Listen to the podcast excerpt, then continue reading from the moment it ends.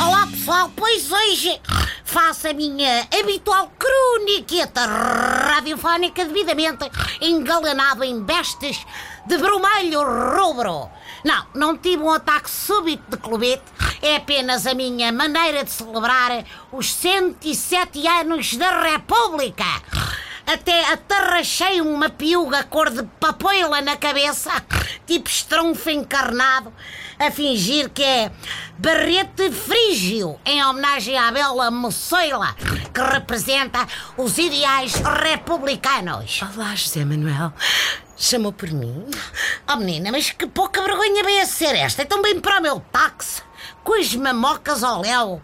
E quer dizer, e só da parte de cima? Olha que a época da praia já acabou e nesta viatura só a minha esposa é que faz topless. Tape-se, faz favor, que isto não é a casa dos segredos. Bem gostava, mas não posso. Eu sou a EFIS da República. Fizeram-me assim. Deram-me um manto, um barrete, uma coroa de louros. Mas olha, esqueceram-se do sutiã. Pois deve ter sido feita por republicanos amigos do naturismo, não? Ou então provisionários que anteviam o aquecimento global. Diga-me uma coisa, a menina não se constipa. É que em outubro à noite já bate um frescozinho. Todos os anos, mas olha, não é tanto pelo tempo fresco, é mais pelos baldes de água fria com que levo, sabe?